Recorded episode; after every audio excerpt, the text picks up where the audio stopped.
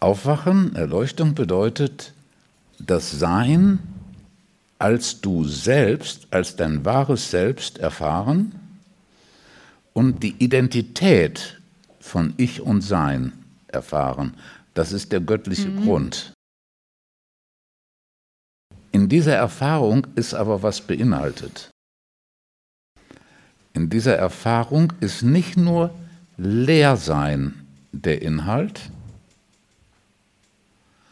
sondern ist auch die Glückseligkeit, und zwar die Liebe als Glückseligkeit, erfahrbar. Und was bedeutet das? Es bedeutet, dass das Leersein das Nichts ist. Und die Liebe ist die Fülle, ist das Alles.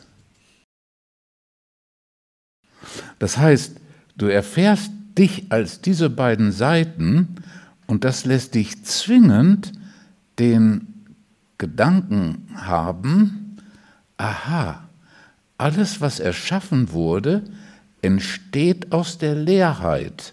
Die Leerheit ist ja nicht Vakuum im Sinne von Abwesenheit von allem, sondern die Leerheit ist Leerheit im Sinne von enthält alles. Und Liebe ist die Seite des Alles.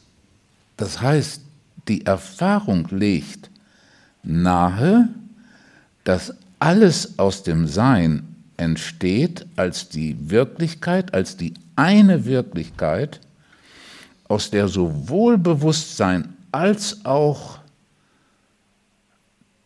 die ganze materielle Sein inklusive des Verstandes. Ne? Alles entsteht und weil es gleichzeitig als Liebe erfahren wird, ist es die Erfahrung, alles entsteht aus Liebe. Und ein bekannter anderer Satz lautet genauso. Caritas est Deus. Das sind irgendwie diese beiden Seiten. Die eine Seite der Mystik, die Meister Eckhart betont hat, und die andere Seite der Mystik, Deus est Caritas.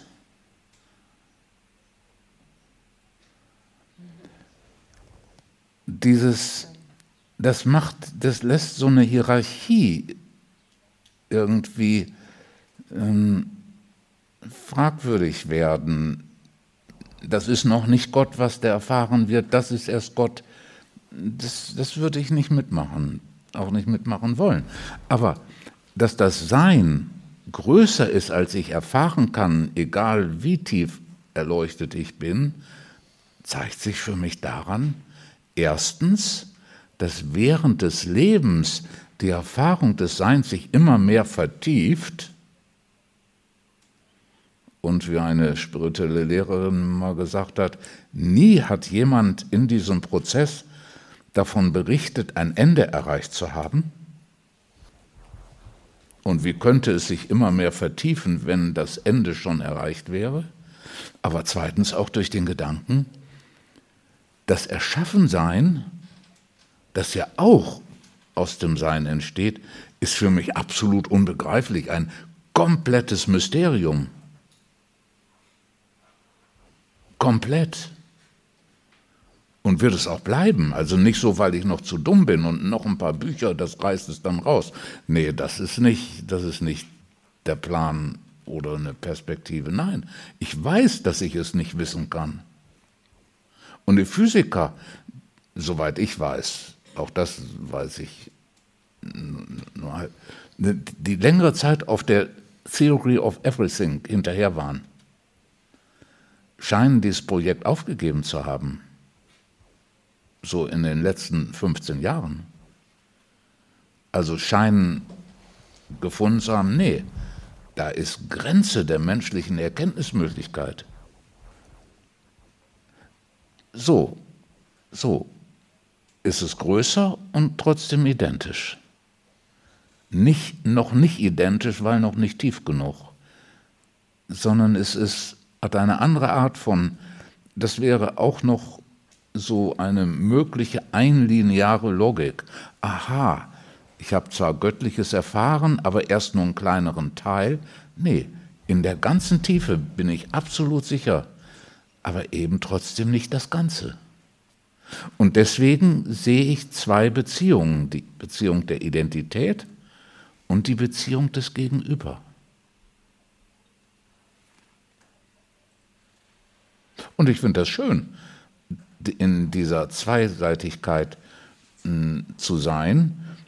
Es hat einen wunderschönen Nebeneffekt,